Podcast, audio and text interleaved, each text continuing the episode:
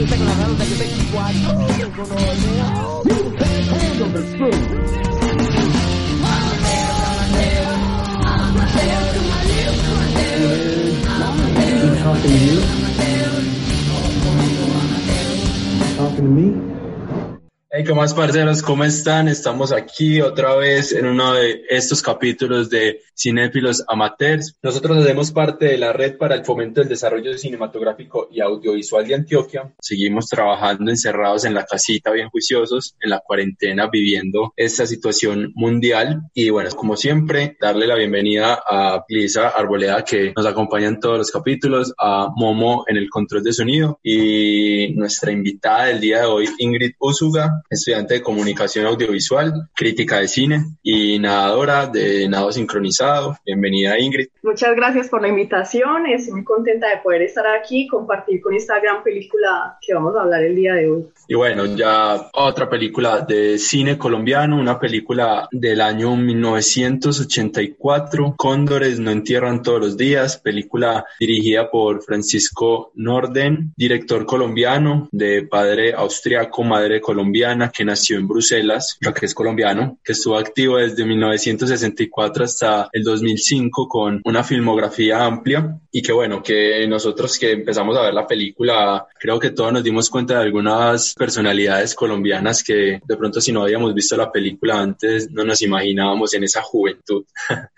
eh, una película que habla de la violencia colombiana de la época en donde los liberales y los conservadores se mataban y habla de los godos, los conservadores, específicamente del grupo de los pájaros, un grupo de sicarios que andaba por ahí matando a, a los liberales. Una película que habla pues de situaciones muy críticas y, que bueno, vamos a, a estar conversando. No sé si por ahí habrán algunas curiosidades. Una película del año 84 y que la estamos viendo a día de hoy, 2020, unos cuantos añitos después. Y me parece muy curioso que el director haya nacido en Bruselas y bueno, no sabía de la existencia de este director y para eso estamos acá, para aprender. Listo, entonces vamos a pasar ahora sí a la parte de spoilers. A partir de este momento, muchachos, si no se han visto la película, por favor, vaya, véansela. Una película bien interesante, bien bacana, píllenla y vuelven para escucharnos dar nuestra opinión de esta película del cine colombiano de 1984, Cóndores no entierran todos los días.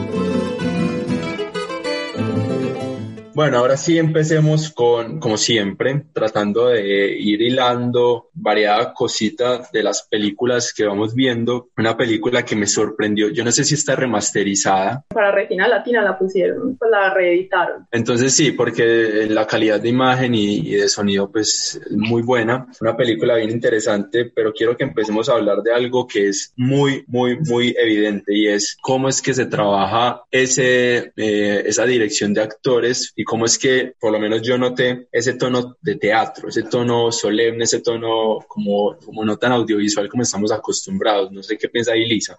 Yo noté lo mismo que vos, incluso ahorita que hablábamos antes de empezar, que muy teatral. Yo al principio me sentía, pues cuando empecé a ver la película fue como, como ver, pues tan extraño ver cómo se hacía en la época y ya como se hace ahora. Incluso lo que vos dijiste al inicio, de que uno ve ya estas personalidades en otras producciones ya más audiovisuales y se nota el cambio de la actuación, pero me pareció como algo interesante porque aunque es teatral, se cree mucho a lo que está pasando en el momento, entonces me parece chévere. Por mi parte, eh, me gustó mucho la actuación, me impactó mucho la del actor principal, que es Frank Ramírez. Me gustó mucho todo. Pienso que todo el peso la tuvo, lo tuvo él. Pienso que todo el peso de la historia estuvo recargado sobre él y creo que también se excedió un poquito, pero me gustó, me gustó en general y sí noté este cambio, esta transformación que ha tenido a través de los años las actuaciones. Y a mí me parece charro porque, bueno, esto ya es muy de anécdota. Cuando yo estaba por allá en algún semestre, en los años 1600, por allá, cuando estaba todavía estudiando y nos tocaba hacer un piloto de una serie, nos fuimos para un pueblo del oriente antioqueño, un pueblo que se llama Cocorná. Y bueno, hicimos el casting con el grupo de teatro del pueblo y pasaba exactamente lo mismo que pasó con la mayoría de actores de Cóndores No Entierran todos los días. Y es que hay de pronto, o sea, evidentemente un actor de teatro no es lo mismo que un actor de audiovisual y es esa, esas ganas de que todo el mundo entienda su corporalidad y de que todo el mundo entienda su diálogo. Y bueno, a mí me parece muy interesante, aunque pues a mí personalmente no me gustó cómo se manejó esto porque de cierta manera si hubiera sido más sutil todo, hubiera marcado más esa, esas expresiones, esos pequeños detalles de las caras que permiten la cercanía de una cámara. Pero sí me parece muy curioso cómo es que se va llevando eso y cómo va evolucionando, porque seis años después, en el 90, viene Víctor Gaviria con su largometraje Rodrigo D y vemos esa otra cara de las actuaciones que es más natural, más llevadera y no tan recital, porque es, de cierta manera pasa eso. Igual se entiende lo que se lleva y hay muchos detalles que el director nos deja por ahí, como los comentarios de León María, de es una cuestión de principios. Pero entonces yo sí quiero que hablemos de pronto de esos detallitos, de esos leitmotivs o de esas cositas que deja ahí. Eh, ¿Qué piensan ustedes de, de esa centralidad del personaje y cómo es que todo confluye con con Leo María.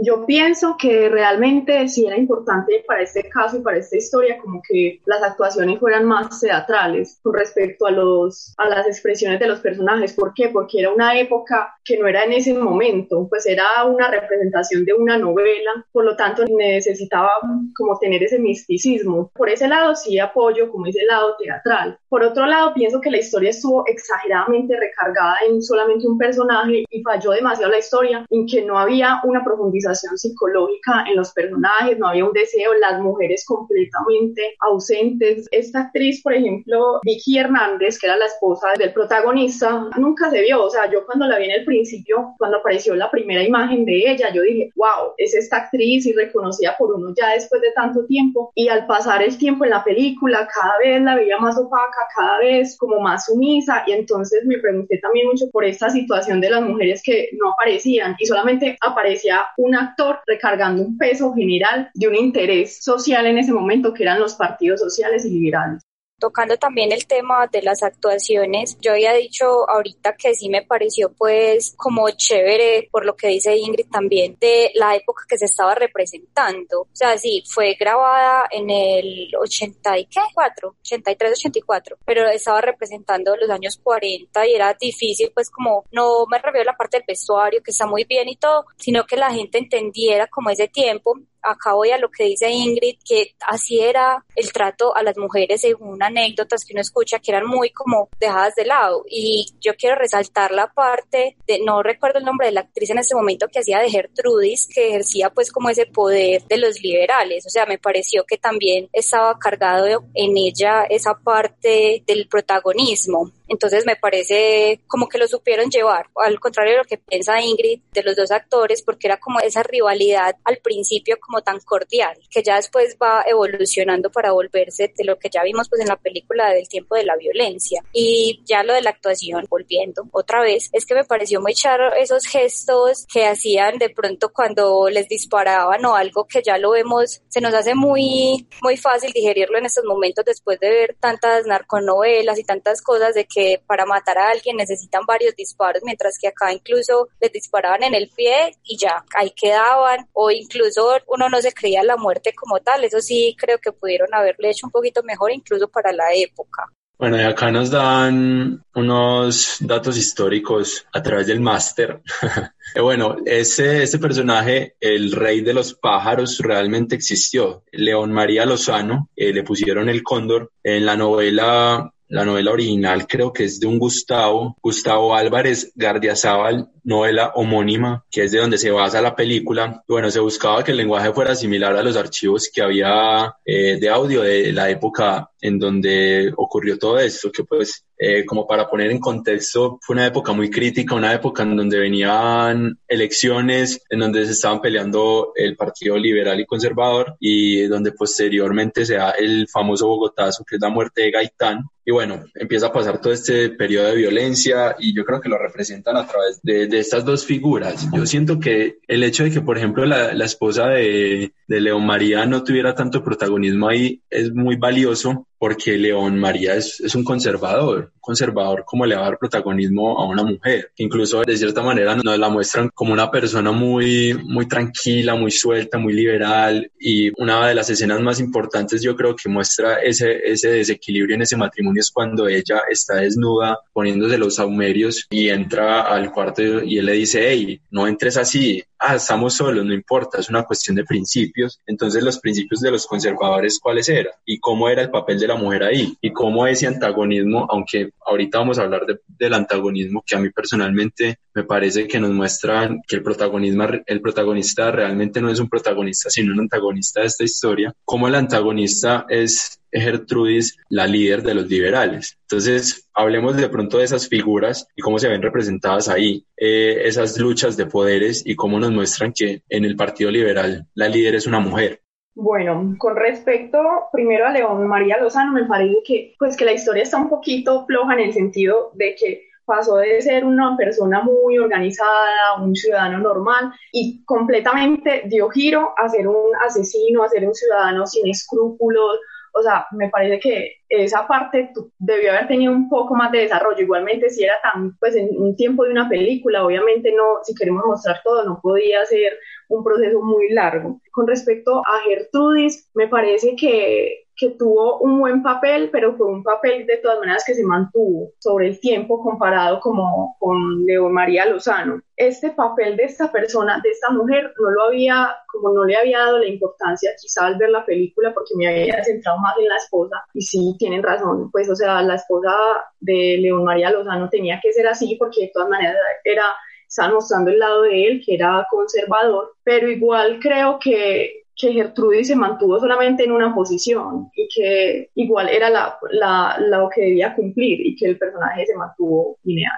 A mí me parece muy bacano que veamos estas películas, pues importante y siempre lo voy a repetir, el archivo histórico que esto genera y más que me parece increíble el diseño de producción de la peli porque es una peli de 1984 que representa finales de los 40, principios de los 50, entonces bueno, ahorita hablamos de eso que sí me parece que tiene un valor artístico en la película quiero contar, pues si ya no lo, no lo hemos mencionado aún, y es que la novela fue escrita por un vallecaucano, por lo tanto la representación o el ambiente de toda, de toda la novela era muy diferente al que vimos en la película, porque en la película fue representado pues como o ambientado en la en el altiplano cundiboyacense, por lo tanto el clima era diferente, el vestuario diferente, muchas cosas eran diferentes, pero la esencia como tal, que fue muy importante, la esencia como tal de lo que querían contar, de la problemática social que estaba viviéndose, porque era una historia real, eh, se pudo cumplir toda completamente en la película, a pesar de que fueran ambientes totalmente diferentes.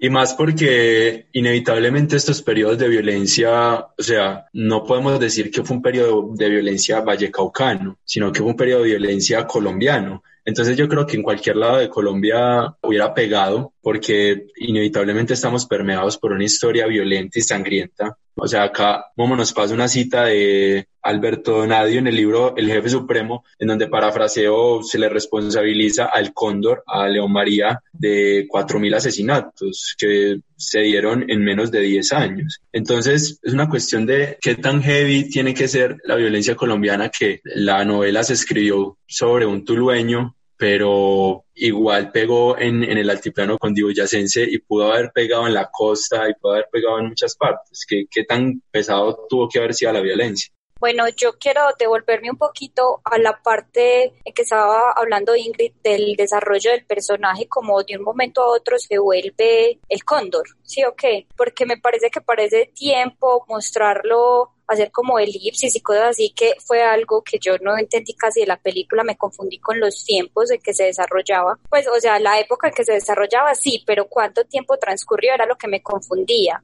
Pero me parece que a partir de los hechos, él siempre fue el cóndor. Pues de lo que decía, lo que dijo ahorita Juan Pablo, en la escena en que entraba la esposa y él decía que se cubriera, que es cuestión de principios, es lo que él siempre recalcaba. Entonces, que era esto como su manera de mostrar que él siempre había sido entregado a su partido político, incluso cuando le dice a Gertrudis de que ganamos. Y ella le dice, usted no ganó nada, pero él se siente parte del partido y él es parte, o sea, todo lo que es él hace parte del Partido de los Conservadores, esa fe desbordada que él siempre dice es cuestión de principios, entonces como por esa parte, creo que de lo que estaba hablando Ingrid, que vos también dijiste Juan Pablo, de que se desarrolló en un lugar diferente, pero que en todas partes podían como sentirse identificados con estos problemas que se dan en Colombia, que incluso todavía pueden darse por ese sentido que se tiene de patriotismo, no sé cómo decirle, de, de entrega a los partidos políticos que creo que era también en el altiplano cundiboyacense, no recuerdo dónde, que estaba leyendo que otro grupo, aparte de, de los pájaros, también se daba que era de los godos, que era los chulavitas, si no estoy mal. Bueno, con respecto otra vez al personaje, a León María Lozano, quería hacer como una, unir dos personajes, por ejemplo. En El Padrino 1972, Marlon Brando, digamos que lo vi parecido a este personaje. Era un personaje que yo misma me pregunté, o sea, yo al ver la película yo dije, ¿cómo es posible que una persona sea capaz de llevar el liderazgo de, de la gente? O sea, es su pasión, su apasionamiento, su rabia, su ira, porque en ningún momento vimos a León María cogiendo un cuchillo, en ningún momento vimos matando a nadie, en la película me refiero, pues en ningún momento se vio eso. Y lo mismo pasó con el padrino, el padrino, él nunca mató, pero era tanta su fuerza, tanta su ira, tanta su pasión y tanta su obsesión por su partido, que eso hacía que una mirada, eh, una palabra moviera a mucha gente a matar, a lo que sea, y yo creo que eso mismo también era lo que causaba en el personaje, en este personaje León María, que tuviera momentos de ternura, pues al entregarle un perrito a alguien que sus hombres le habían matado a los perros, o sea, eso me sorprende mucho del personaje. No sé si de pronto Lisa quiera responder a eso, pero yo sí quiero que primero nos pongamos en contexto Ah, pues hacer cine en Colombia todavía es un reto, imagínense en ese tiempo. Y pues me parece bacano que hagamos esas referencias, pero también pongámonos de referencias como los personajes que vamos conociendo. Yo quería que habláramos de esos referentes de antagonistas con los que nos sentimos no identificados, pero empezamos o a justificar o, que igual nos da mucha rabia con ese protagonista, pero igual lo seguimos viendo y es, por ejemplo, Walter White en Breaking Bad. Y obviamente no da el tiempo para hacer la transformación del personaje porque pues, fueron muchas temporadas y mucho contenido audiovisual, pero como si, si hubieran tomado el trabajo de si nos vamos a centrar solo en León María, que es un personaje eh, conservador, que cree en unos principios específicos, cómo hubiéramos trabajado y nos hubiéramos puesto a coger un, un Cincelia, moldearlo un poquito más, porque digamos que no hay como tal un punto de quiebre contundente, sino que simplemente nos ponen ahí como unas pequeñas ideas, eh, le van a vender una boleta que hace parte del Partido Liberal y, le dicen que no, que vamos a ganar y él coge un cuchillo y le pega al queso, porque no tiene un conflicto directo con Gertrudis, si Gertrudis es abiertamente liberal, o sea, son varias cositas que de pronto ahí hubieran trabajado para que llegáramos del conservador que reza el rosario al conservador que los principios es que no importa, los principios es el partido y podemos matar por el partido. Entonces, para que revisemos esa cosita ahí.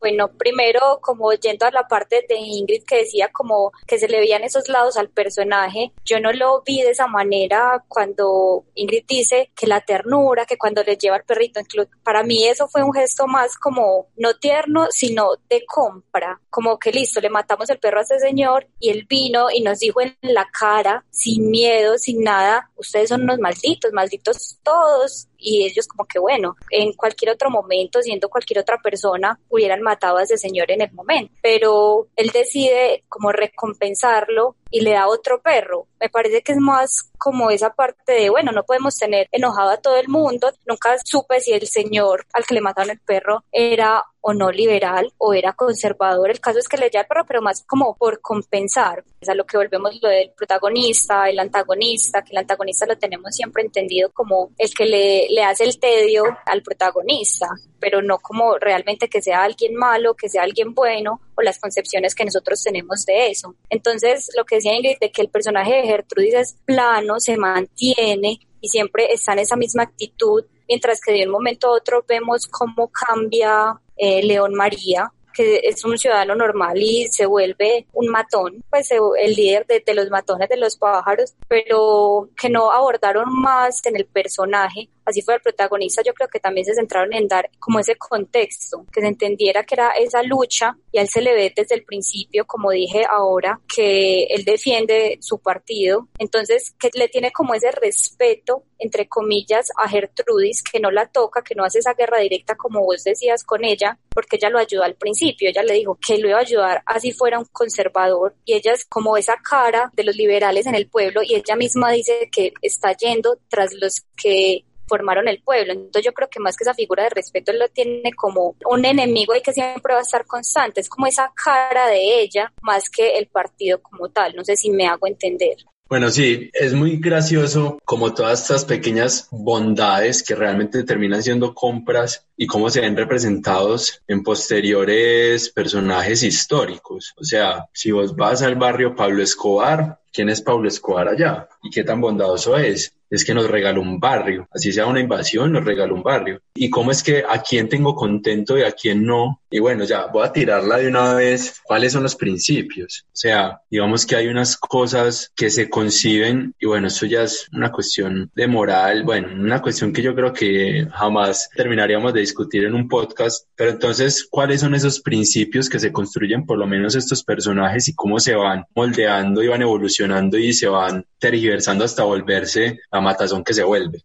Bueno, con respecto a lo que decía Lisa, yo también me hice la misma pregunta, porque en algún momento pudo haber matado León María Lozano a Gertrudis fácilmente, o en algún momento Gertrudis pudo haber decidido, ah, no, eres conservador, no te voy a dar el trabajo, pues, o sea, o no te voy a ayudar. O sea, eso es algo, una situación también como que pone, no sé, como a la historia o a contradecirse o mostrar como, como también el lado noble de los humanos. Y me quedó como esa pregunta, ¿qué quisieron decir ahí? ¿Por qué no los confrontaron más fuerte? Y sí quedará para la historia. Yo no sé si el director está vivo, si está vivo lo conseguimos y le preguntamos.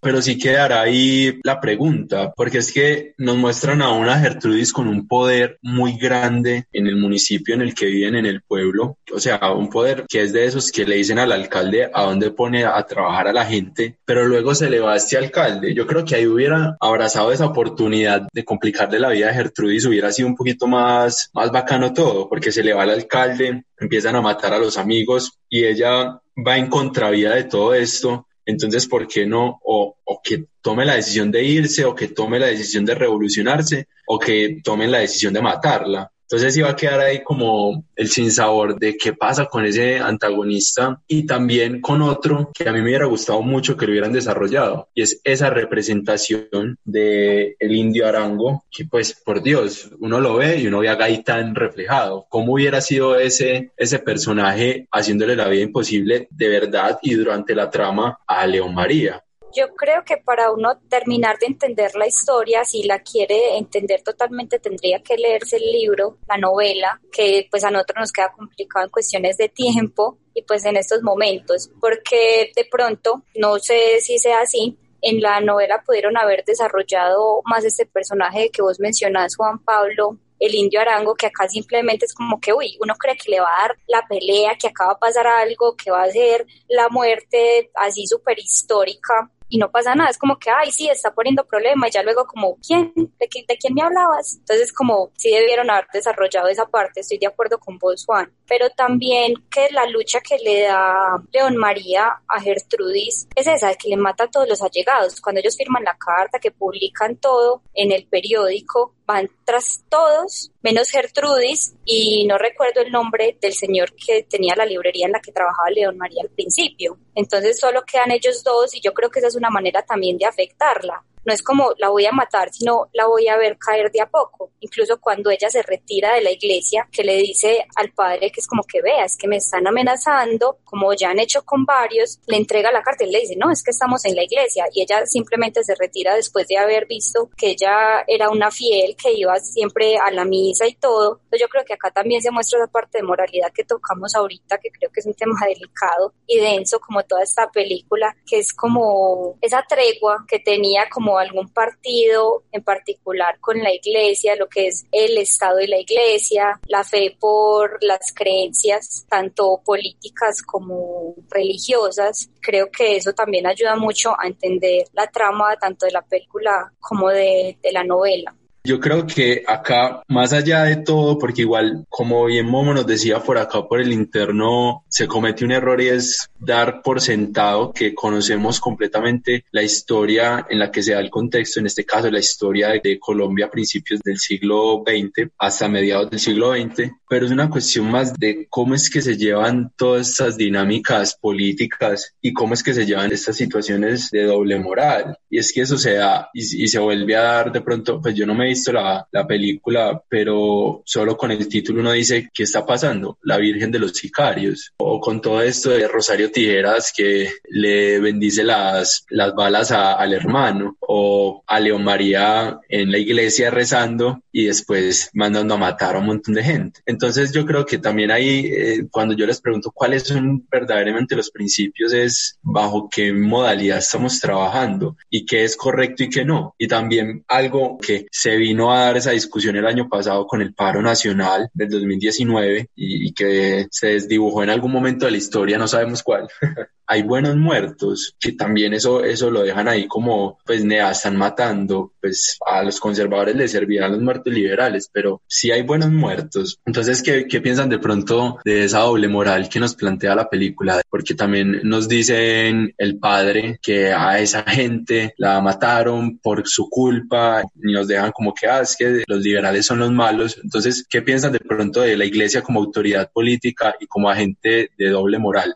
Bueno, en general, primero pienso que, hablando otra vez de los personajes, eh, quiero retomarlo para poder dar la idea, es que al fin y al cabo creo que estuvo bien planteada la historia, o sea, si fuera un problema que los personajes no tuvieran una profundización, lo que quería exponer la película era lo que pasaba entre los liberales y los conservadores, ya, y que lo logró, o sea, independientemente y que necesitaban un intermediario que guiara la película, y ese intermediario pues iba a ser el protagonista. Entonces, por ese sentido, me parece que la historia estuvo muy bien, estuvo muy bien y logró lo que se quería lograr. Con respecto a la doble moral, pues de alguna manera fue una crítica que el director pudo hacerle porque el director pudo haberlo tomado de otra manera, pero directamente lo puso como el padre que apoyaba las muertes, como el padre que apoyaba esto, como, ¿sí me entienden? O sea, pienso que de todas maneras hubo cierta crítica desde la parte de dirección y desde la parte del montaje para mostrar lo que estaba pasando socialmente y como también para decir, pues, como fue pucha, miren que los buenos no están actuando tan bien, porque al fin y al cabo también con sus ideales conservadores nos, nos están matando, porque en ese caso mostraron a unos liberales que ni siquiera ni bien empezado a matar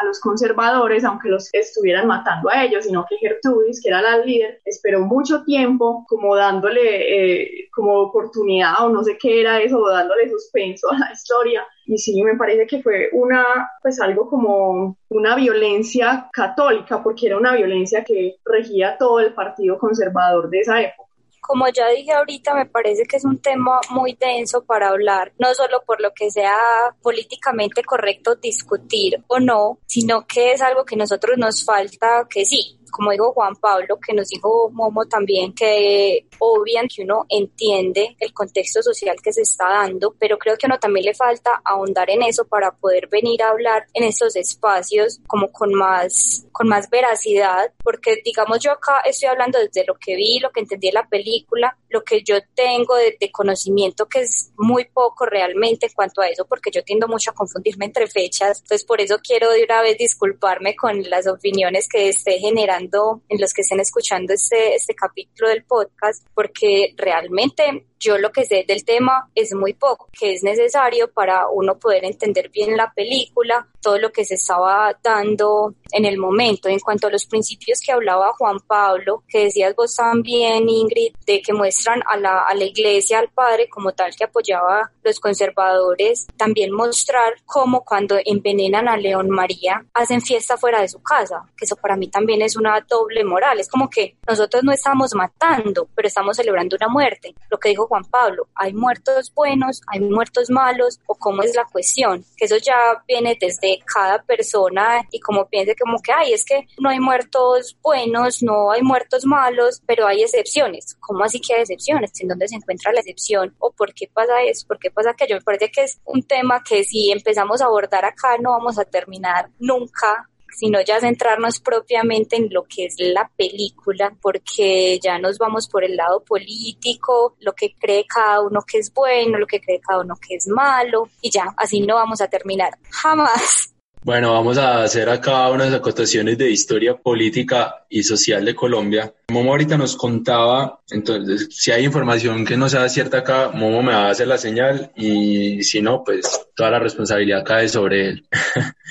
Bueno, estamos en un periodo en donde empiezan a generarse, bueno, dentro del Partido Conservador algunas alias, alas un poco liberales y dentro de los liberales radicales donde se empiezan a crear eh, las chusmas que luego las conoceremos como las guerrillas. Y es en este periodo en donde vemos que el gobierno cae, en donde hay de cierta manera unos primeros acuerdos de paz y es por esto que de pronto no vemos tan, tan latente la violencia por ambos bandos. Y ya pues eh, hablando un poco de la historia como tal, vemos cómo el poder va creciendo, o sea, cómo vamos creciendo de poder poco a poco, cómo pasamos de ser un personaje que vende libros al que lo van a tener que despedir porque la librería no está dando, a un personaje que vende quesos, a un personaje que si el alcalde decreta toque de queda, pues él está en un bar planeando todas las matanzas que vaya a perpetrar.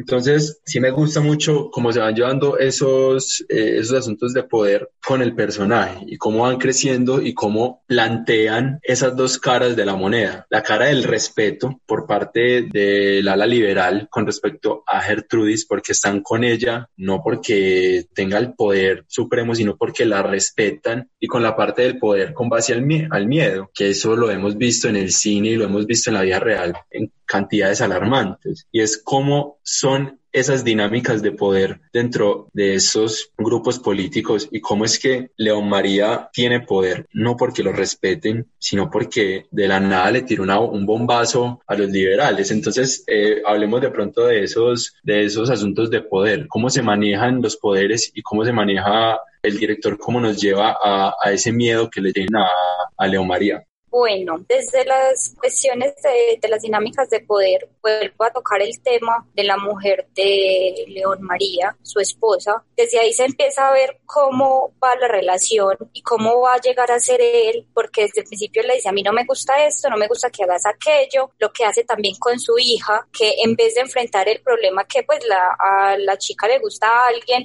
simplemente la manda lejos y ya. Esa es su manera como de, de hacer las cosas, ser muy totalitario. Desde ahí creo que va el personaje evolucionando, mostrando cómo es él y cómo por eso llega a tirarle ese bombazo que vos dijiste, Juan, a los liberales que, que se están alzando por la muerte de, de, Gaitán. Entonces es como eso, mientras que desde el principio se muestra a Gertrudis que genera ese respeto con todos en el pueblo, inclusive en León María, que él es el que dice, es que venga, usted conoce mucha gente, usted es, usted aquello, colabóreme. Se le siente a ella que tiene como ese poder desde antes de que él empezara y él dice, a mí no me van a respetar, pues según yo, él piensa, a mí no me van a respetar de esa manera, yo ya conseguí un poder que ni siquiera estaba buscando, porque lo que hizo él no fue como por quererse poner en la cima, sino porque fue lo que sintió que tenía que hacer por su partido para que lo respetaran, porque si no todos iba a volver un mierdero, entonces él no lo hizo como buscando ese poder y fue la única manera de que él podía mantener ese poder por medio del miedo, que así fue como lo consiguió.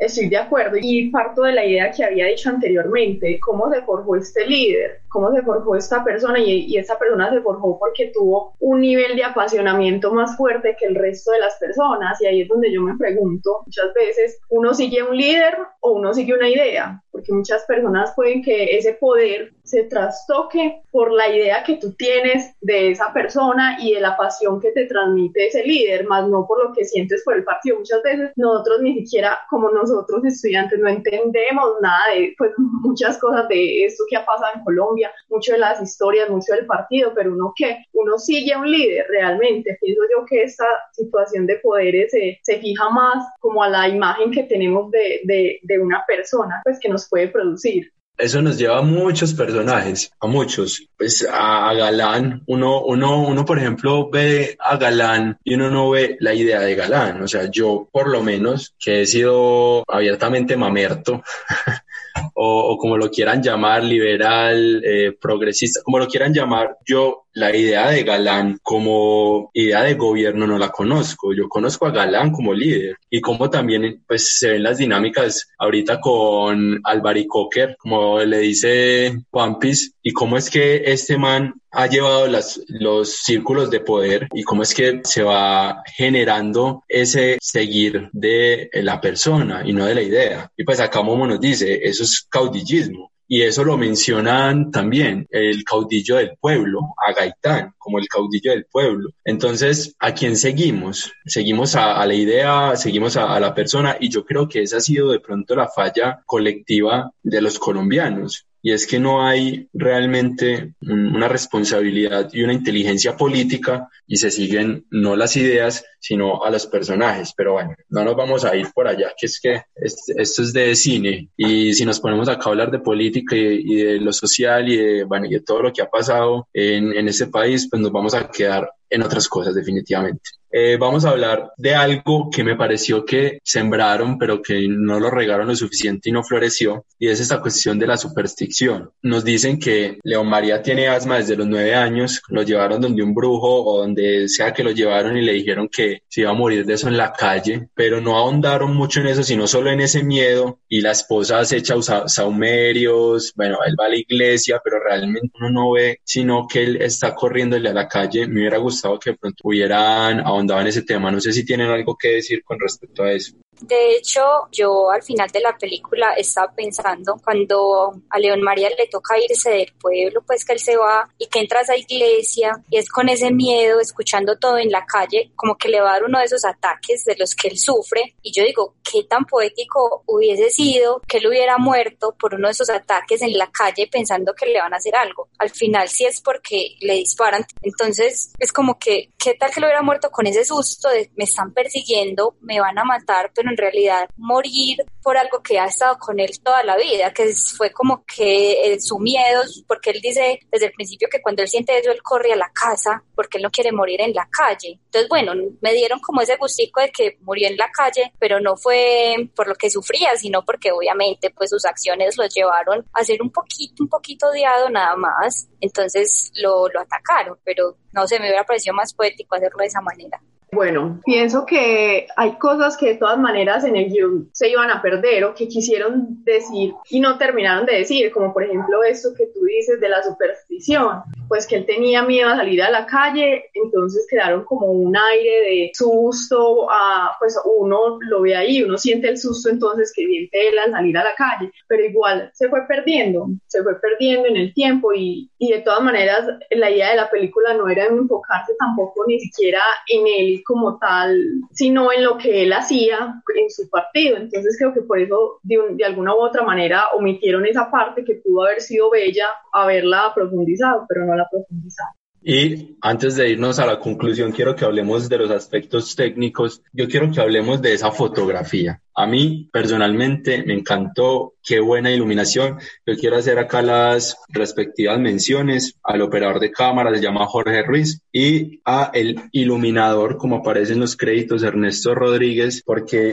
pues por Dios, o sea, esta plata que se ganó, bueno, que fue cofinanciada por Focine, tuvo todos los aciertos con el foquista, con la iluminación, yo no sé, a mí me encantó la foto, no sé qué piensan ustedes ahí de eso.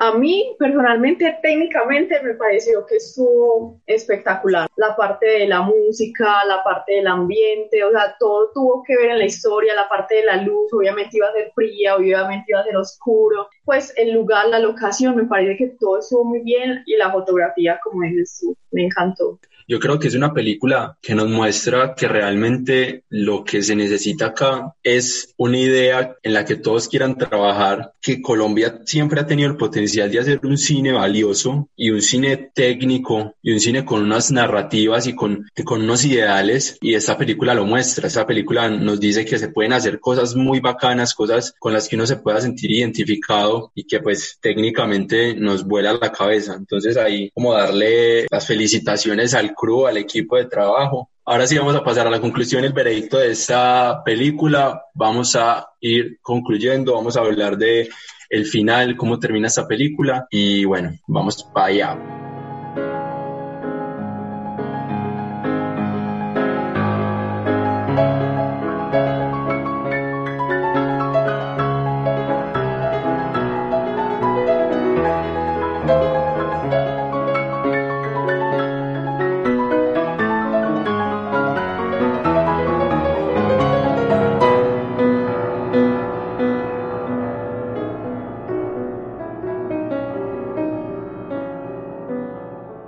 Bueno, para hablar de, de lo que mencionaste, Juan, de, de los aspectos técnicos, antes de pasar a las conclusiones, como ya ustedes dijeron, sí, una fotografía muy bonita, todo, darle los méritos que se merece eh, el equipo de la producción, que en esos tiempos me imagino que es más difícil, como dijiste, todavía se hace complicado en este momento hacer cine acá, entonces en ese tiempo me imagino que era mucho peor, pero yo sí quiero ser un poquito maldita y es resaltar algo que no me gustó, que me sacó por momentos de la historia y era como el sonido, el audio, que muchos de los, de los diálogos están, no sé si doblados, pero como que se escuchaban diferente yo era como que, ah, como que me sacaba por momentos. Yo sé que igual en el tiempo que se hizo, que el cine antes de los 90 pues tocaba hablar hasta el 50% de la película, que incluso ahora todavía toca hacer muchas veces pues doblar audios y todo, pero como que, que me sacaba. Entonces, así como le resaltamos lo que tuvo muy bueno, que esa fotografía a mí también me encantó, en los espacios, todo, que yo siempre hago alusión a eso, quería también sacarle eso, que no todo puede ser fantástico en la vida, no todo puede ser hermoso y ese audio me sacaba por momentos. Bueno, ya que nos vamos a poner acá venenosos, la veneno.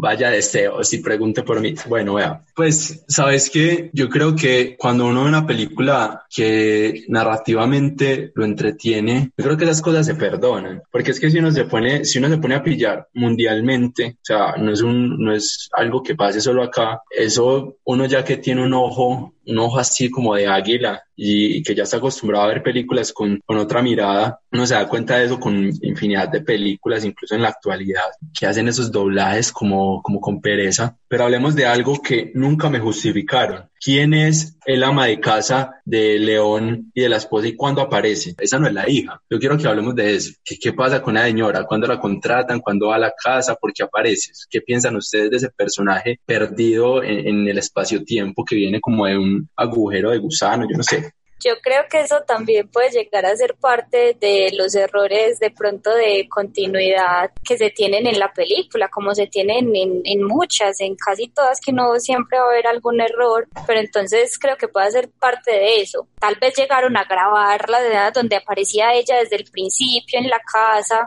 y todo, pero las omitieron porque no eran como realmente importantes para la historia. Es que acá ya nos estamos yendo a los detalles. Como vos decías, hay cosas que si uno se entretiene, uno las deja pasar. Simplemente como que listo, me creo el, el argumento, el objetivo, la finalidad de la, de la película, de la historia, que esas, esos detallitos uno los, los deja pasar. Entonces yo creo que es así, por muy maldita que sea, yo se la puedo, se la puedo obviar acá. También me, como que yo me hice la pregunta que tú te estás haciendo, que es como que listo, ¿en qué momento apareció esta pelada? Porque cuando el, el mancito le lleva serenata a la hija de, de León María, no está la muchacha, aparece como a mitad de la película, como por momentos, pues yo era como que, ah, bueno, ya que está ahí, dejémosla hacer en algún momento yo sí que apareció y desapareció, pero son cosas que uno, pues como uno ya tiene conocimiento, pues como el tema del cine, de la creación, uno, uno mira, pero uno realmente es más, ni siquiera yo le di la importancia, pues yo como que pues estoy estudiando audiovisual,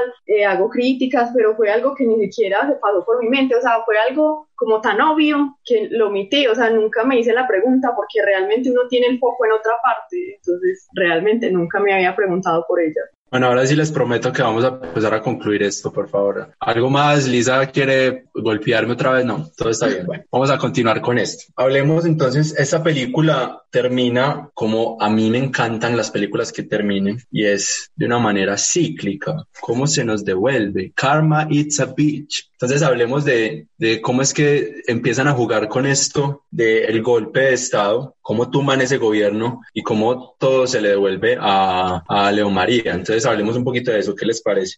Bueno, como ya dije ahorita, para mí pudo haber sido un poquito más poético el final, pero me gustó también como terminó, porque yo tengo, comparto ese gusto con vos, Juan Pablo, de, de los finales cíclicos, de las películas cíclicas, pero entre la opinión de esta película me parece que, que tuvo un final acertado, que fue una manera buena de desarrollar la película, llegar hasta ese final, pero lo que dije desde el principio, uno tiene que tener como ese, ese contexto para poder digerir bien la película, para poder entenderla, para poder disfrutarla como se merece, que igual fue una película muy importante para su tiempo, que lo sigue siendo porque uno escucha nombrar la película, eh, así no esté como dentro de los círculos audiovisuales, uno, uno la reconoce, uno sabe que existe, que está bien, entonces me parece una película importante que hay que darse el tiempo de vérsela.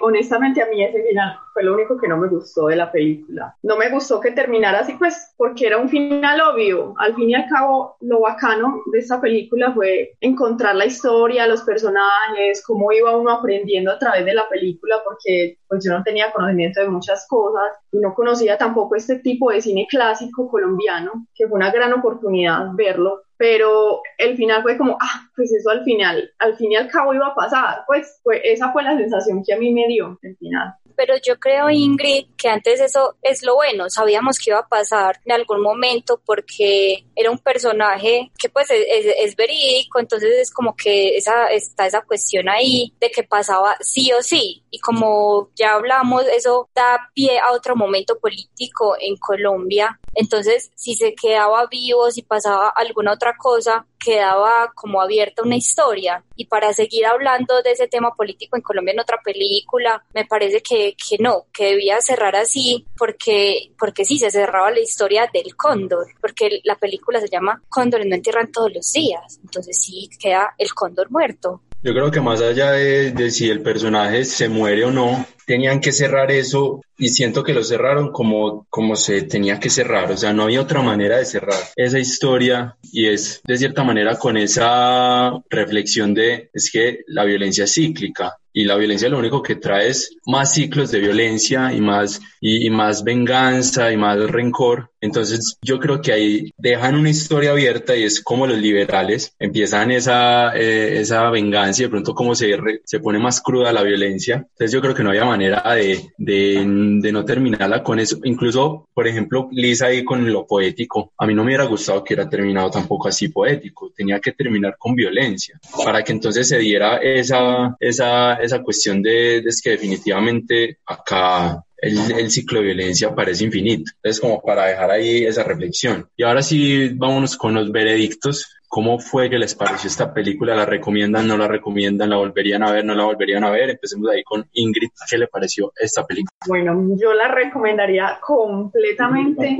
Primero porque pienso que es una oportunidad para nosotros de aprender de cine y para, pues, para saber más de nuestra historia, porque definitivamente esto te puede cambiar a ti la visión que tenías de tu cine, porque puede que mucha gente tuviera nada más la visión de alguno, una o dos películas que haya visto colombiana, ni siquiera la haya querido ver porque en algún momento puede que le hayan dicho que no es de la calidad de Hollywood, pero es que estamos en otro lugar, estamos en otro, en, en otra sociedad y nosotros primero necesitamos conocer de nuestra historia y me parece que además de haber sido eh, una película sobre nuestra historia, fue una película de mucha calidad y pienso que hay que seguir haciendo y haciendo porque es de la única manera que pues que vamos a mejorar en esta parte. Bueno, yo ya lo dije, pero repito, me parece que hay que vérsela, sí o sí. Fue muy importante en el momento en el que salió y sigue siendo importante en este momento por lo que decía Juan Pablo, que la violencia es cíclica, que acá nosotros en Colombia nos, nos repetimos mucho, entonces sigue marcando como, como ese, ese, ese hito.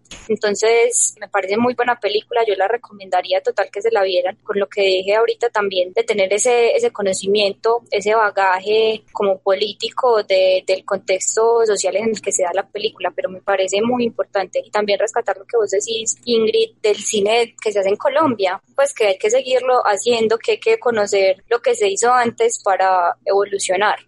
Bueno, obviamente está la invitación siempre de nosotros como cinéfilos amateurs. Eh, no seremos expertos, pero nos encanta ver cine, nos encanta hablar de cine. Y la idea es esa, que estemos pillando, pillando películas que de pronto no se ven siempre, o incluso las que siempre nos mencionan, siempre se ven, pero mirar, mirarlas desde otros, desde otros horizontes y nada, la idea es que sigamos viendo, sigamos viendo mucho cine, ojalá cine colombiano, latinoamericano, nos, nos, reconozcamos como región y como país en esas pantallas, como registros históricos, como registros arquitectónicos, sociales, culturales. Y nada, yo también recomiendo que vean la película. Evidentemente, pues si llegaron hasta acá, me imagino que se la vieron, si no se aguantaron todos los spoilers, pero por favor véanla. Y nada, acá cerramos este capítulo, agradecerle una vez más a Lisa por acompañarnos en cada uno de estos capítulos, a Momo por siempre estar ahí como espectador, como oyente de este programa y como nuestro controlador de sonido. A Ingrid, muchas gracias por estar el día de hoy como invitada, por habernos dado sus opiniones y por haber discutido con nosotros. Muchísimas gracias. No, nada, muchas gracias por la invitación y aquí estoy para ustedes también en, en algún otro momento.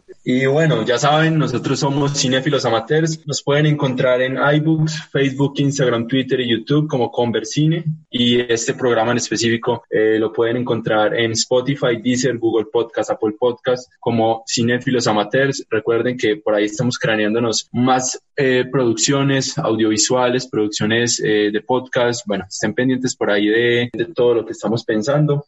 agradecer a Nico de Napoli con la balada número 3 en la sostenido de Chopin. es un fonograma licenciado en Creative Commons y está disponible en freemusicarchive.org y Aletheia Bambuquísimo, cortesía de On the Road Musical Studio. Eh, agradecerle también a Angie Sierra por toda la parte gráfica de este contenido, de este podcast bello. La pueden encontrar en Instagram como maco-sktch, maco-sketch. Recuerden, nosotros somos, hacemos parte de la Red para el Fomento del Desarrollo Cinematográfico. Somos cinéfilos amateurs, no somos expertos, pero nos encanta el cine. Y bueno, por ahí nos pillamos en la próxima o bueno, mejor nos oímos. Hasta pronto.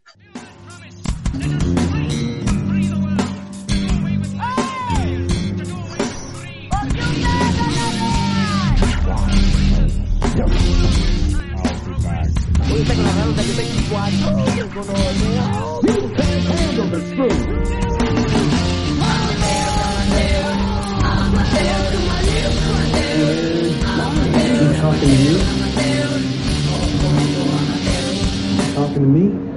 Hasta la vista, baby.